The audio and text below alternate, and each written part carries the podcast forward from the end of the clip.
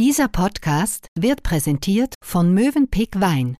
Entdecken Sie eine Welt voller Genuss und Leidenschaft. An 28 Standorten sowie auf mövenpick-wein.ch. NZZ Akzent.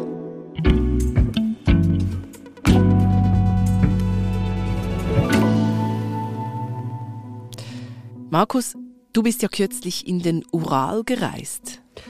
Ja, genau. Ich bin Mitte Februar nach Jekaterinburg geflogen. Das ist direkt äh, hinter dem Uralgebirge, also östlich des Urals, mhm. also schon im asiatischen Teil Russlands. Und dort habe ich diese Gegend besucht. Warum eigentlich bist du in den Ural gereist? Der Ural ist eine industriell wirtschaftlich sehr wichtige Gegend für Russland, vor allem für die Rüstungsindustrie. Mhm. Und er ist auch bekannt für einen gewissen Freiheitsgeist. Okay. Und ich wollte sehen, selber erleben, wie die Gesellschaft ein Jahr nach Beginn des Krieges sich verändert hat. Und? Der Krieg gegen die Ukraine hat die russische Gesellschaft radikalisiert und gespalten und das zeigte auch meine Reise an den Ural.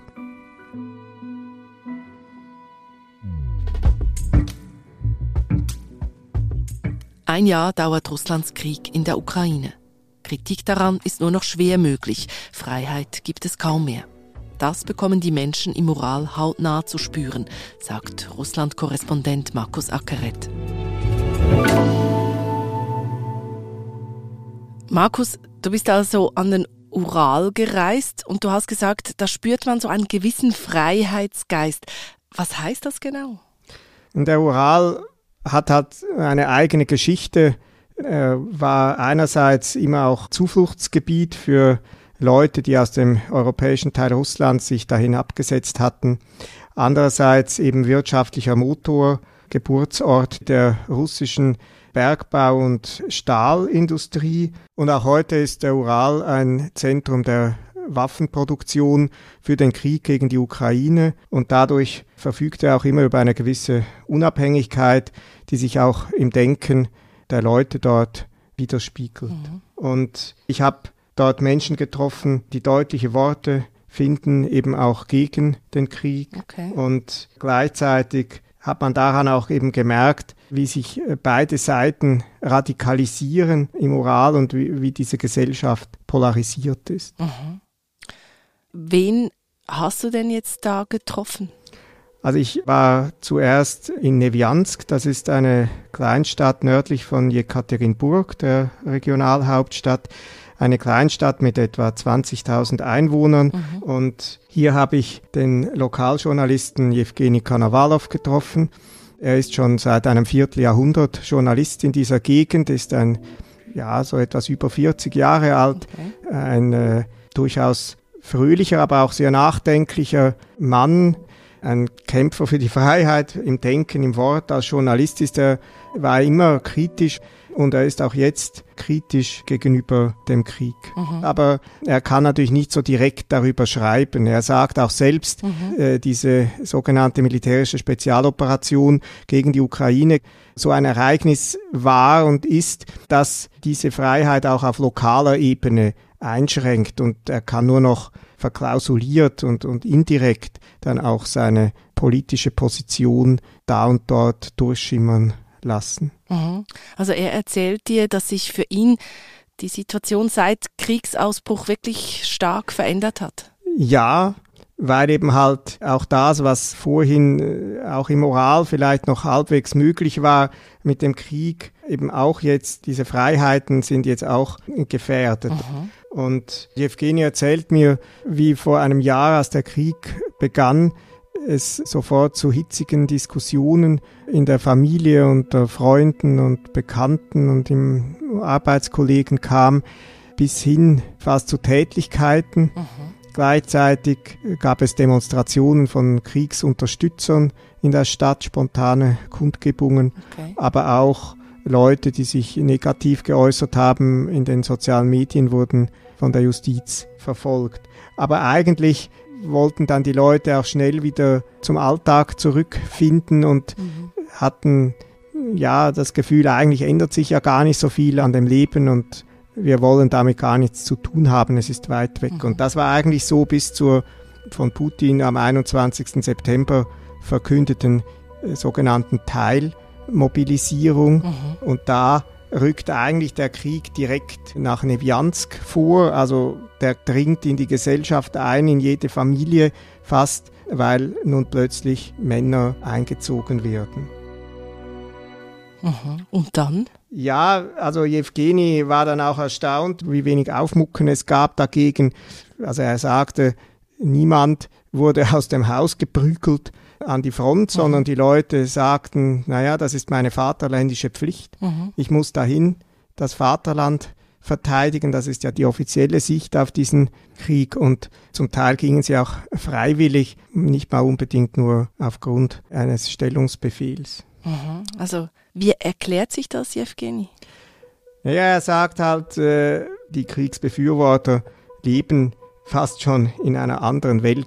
Er sagt auch, dass sich eigentlich in diesem Jahr seit Kriegsausbruch die Gesellschaft so quasi sortiert hat in Kriegsbefürworter und Kriegsgegner und man versucht eigentlich möglichst wenig miteinander zu tun zu haben. Okay. Man geht sich aus dem Weg und will nicht miteinander sprechen.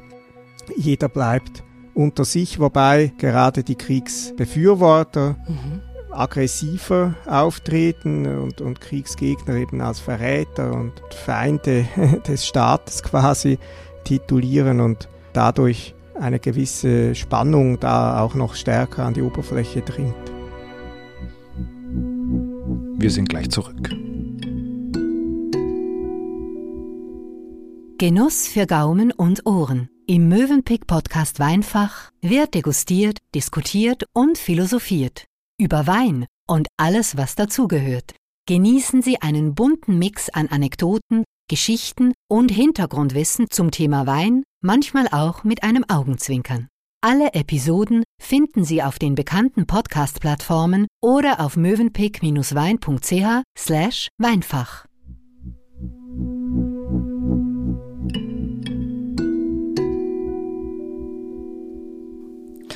Aber du hast gesagt, die beiden Lager versuchen sich meistens so ein bisschen aus dem Weg zu gehen, aber irgendwo dem Krieg kann man ja nicht mehr aus dem Weg gehen, oder auch im Moral nicht. Ja, und es äh, gibt natürlich aber trotzdem immer wieder auch den Versuch, dass das nicht verschwiegen werden soll, dass man darüber spricht. Mhm. Einer, der das tut, ist Michail Domratschew, ein Student und Aktivist aus einer Kleinstadt bei Jekaterinburg. Ich treffe ihn in Jekaterinburg. Und was erzählt dir dieser Student? Er will eben das Schweigen in der Gesellschaft über den Krieg durchbrechen und die Leute da aufrütteln, was für etwas Unmenschliches da stattfindet. Mhm. Zum Beispiel sagt er, dass er manchmal im Bus extra laut über den Krieg spricht. Das ist dann den Leuten rundherum unangenehm, aber Okay. sie müssen ja quasi zuhören und dadurch will er das so wie ein bisschen an die Oberfläche bringen, was sonst immer so verschwiegen und ja unter dem Deckel gehalten wird. Mhm. Und in seiner Familie hat das äh, dazu geführt, dass er sich zunächst mit seinem Großvater zerstritten hat. Der Großvater sprach ein halbes Jahr lang mit ihm nicht mehr, weil er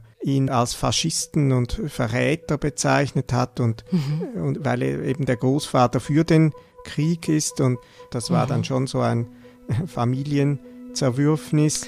Also hier wirklich auch so ein Riss, der mitten durch eine Familie geht.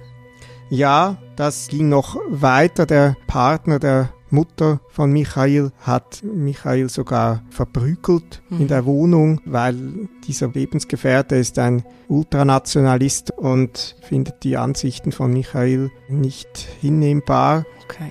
Michael wird auch auf Plakaten, weil er sich eben politisch auch geäußert hat und er offen gegen den Krieg positioniert hat, wird er auf Plakaten in dieser Kleinstadt, aus der er kommt, wird er da als Faschist und Verräter gebrandmarkt. Mhm. Aber trotzdem gibt er nicht auf und äh, schreibt in den sozialen Medien Kommentare gegen den Krieg und versucht seine Meinung auch zu sagen.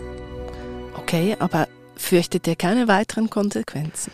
Natürlich muss er immer damit rechnen, dass es zu Konsequenzen führt, aber bisher ist er verschont geblieben, aber allgemein kann man schon sagen, dass ja eben die Schraube immer mehr angezogen wird mhm. und diese gewissen Freiräume, die es gerade auch vielleicht in dieser Gegend in, im Moral noch gegeben hat, immer mehr verschwinden. Mhm. Das zeigt sich zum Beispiel auch an der Organisation Memorial Jekaterinburg. Das ist eine Organisation, die sich für die Aufarbeitung der düstersten Zeiten der sowjetischen Herrschaft widmet und äh, sich für Bürgerrechte und Freiheit einsetzt. Und okay. diese Organisation Immoral gibt es sie vorläufig noch, aber die Radikalisierung und, und die Polarisierung der Gesellschaft ist auch an dieser Organisation spürbar. Was heißt das?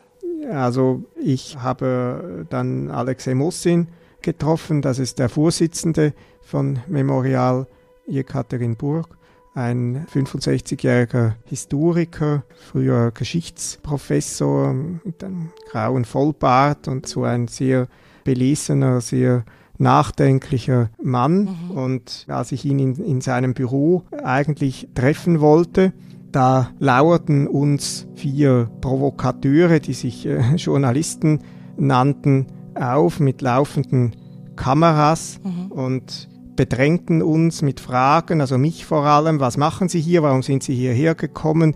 Sie sind ja ein ausländischer Spion so quasi, Sie treffen da einen, der uns nicht passt. Okay. Und die haben uns über mehrere Straßenzüge hinweg mit laufenden Kameras verfolgt und so provozierende Fragen gestellt und einfach nicht von uns abgelassen, in den Weg gestellt, Aha. bis sie dann irgendwann an einer Bushaltestelle genug hatten und wieder umgekehrt gedreht sind, aber diese Filmchen haben sie dann im Internet und, und auf Telegram veröffentlicht mit meiner Telefonnummer auch und so quasi, man könne mich anrufen, um, um mir die Meinung zu sagen. Okay, also krass. Hattest du da nicht auch Angst? Ja doch, es war eine sehr unangenehme Situation natürlich, weil das, also vor allem der eine war so ein stämmiger, großer Mann, der sich uns da in den Weg stellte. Ja, man wusste auch nicht genau, was dann vielleicht später noch kommt und durch die Veröffentlichung der Telefonnummer kriegte ich dann halt auch viele Anrufe und Nachrichten mit dreisten, äh, unflätigen Texten an meine Adresse. Das war schon recht unangenehm, aber es zeigt eben halt einfach, wie sich das Klima ändert, sowohl gegenüber Medienschaffenden wie mir, ausländischen Journalisten, die äh, sich da nach dem Befinden der russischen Gesellschaft erkundigen mhm. möchten, als auch gegenüber einem Alexei Mossin, einem Vertreter dieser örtlichen Zivilgesellschaft, mhm. der eine andere Meinung hat. Und wie spürt er denn das jetzt, außer eben diese Leute, die ihn dann auf der Straße mit Kameras belagern? Ja, seine Organisation, also Memorial, ist schon seit längerem eben registriert so als ausländischer Agent. Оно в 2015 году было признано иностранным агентом. Внесено в списки Минюста. Значит, мы как иностранный агент. Das ist ja so eine Brandmarkung, um Organisationen, die dem russischen Staat nicht so richtig gefallen, anzuprangern anzuschwärzen.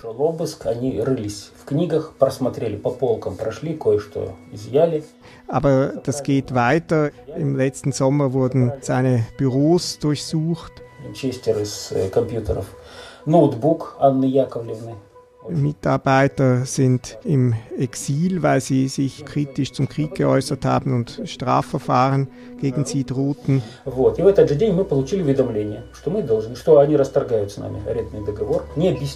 Und Ende des Jahres wurde auch der Mietvertrag für das Büro gekündigt. Mhm. Also das ist schon wirklich harte Repression. Viel Freiheit ist da ja nicht mehr spürbar. Nein, also Mosin äh, sagt auch selbst, wenn eine ganze Gesellschaft Angst hat, eingeschüchtert ist, mhm. sich nicht mehr äußern will, weil sie sich fürchtet vor Konsequenzen, dann ist das eigentlich Terror. Wir wissen ja auch aus Russland sonst, dass in den letzten Monaten äh, Leute, die sich eben so geäußert haben, für viele Jahre ins Straflager geschickt wurden. Mhm. Und Andererseits schweigen auch einfach ganz viele Menschen zu diesem Thema. Sie wollen nichts damit zu tun haben, sie verdrängen es mhm. und übernehmen die propagandistischen Phrasen und Deutungen dieses Krieges.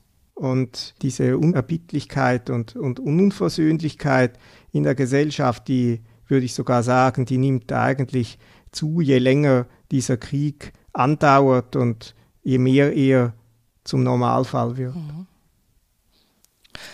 Markus, du bist dann zurück nach Moskau gereist. Was ging dir dabei durch den Kopf?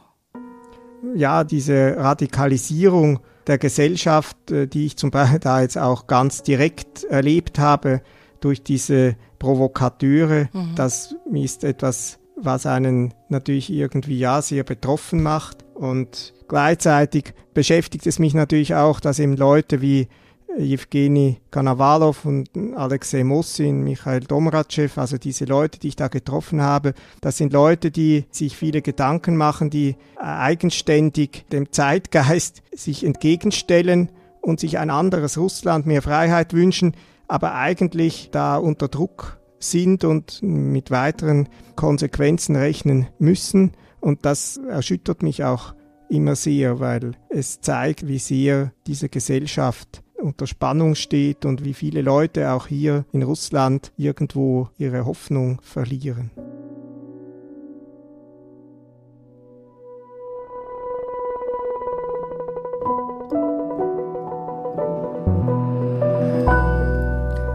Markus, danke, dass du uns auf diese Reise in den Ural mitgenommen hast. Vielen Dank für euer Interesse.